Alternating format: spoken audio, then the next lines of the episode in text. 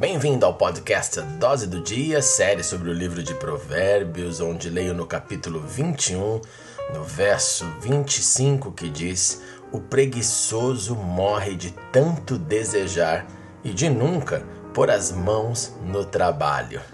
Ficar sonhando com aquilo que deseja, com aquilo que pensa em adquirir, com aquela posição de trabalho nova, com a mudança de carreira, é muito bom. Acima de tudo, quando este pensamento é acompanhado de ação.